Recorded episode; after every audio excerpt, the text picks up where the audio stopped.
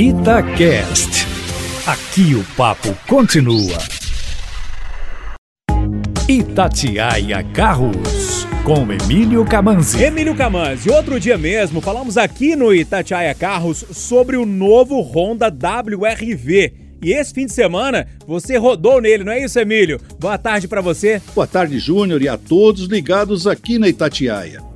Há duas semanas falei aqui do lançamento do Honda WRV modelo 2021, lembram? Pois bem, esta semana a Honda me disponibilizou um carro para fazer um rápido impressões ao dirigir. Bom, de novidade mesmo, só uma nova grade, faróis e lanternas em LED, rodas, para-choque traseiro mais comprido para proteger melhor a carroceria de pequenos impactos e alguns apliques internos em black piano. No restante, continua sendo o mesmo carro lançado em 2017, um SUV com pinta de aventureiro feito sobre a plataforma do Fit, mas tem diferenças substanciais na frente, com um jeitão mais parrudo, rack no teto, molduras nos paralamas e principalmente na suspensão, que é reforçada, tem molas e amortecedores mais firmes, bitolas mais largas e é mais alta. Uma solução interessante e que permite que se faça até um off-road leve e, principalmente, se rode nas nossas cidades cheias de buracos e lombadas com mais tranquilidade.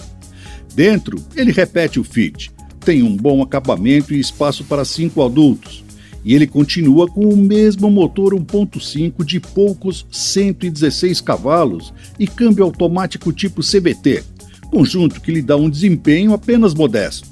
Uma das novidades é que agora todas as versões vêm com o sistema Magic Seat, que permite uma grande configuração dos bancos, aumentando ainda mais a versatilidade do modelo.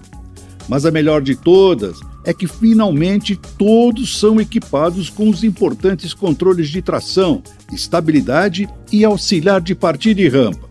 Os novos modelos já estão nas concessionárias e se você está querendo saber mais, dá uma olhada na avaliação que eu fiz no meu canal, youtube.com/carros com Valeu, gente! Um abraço e até a próxima!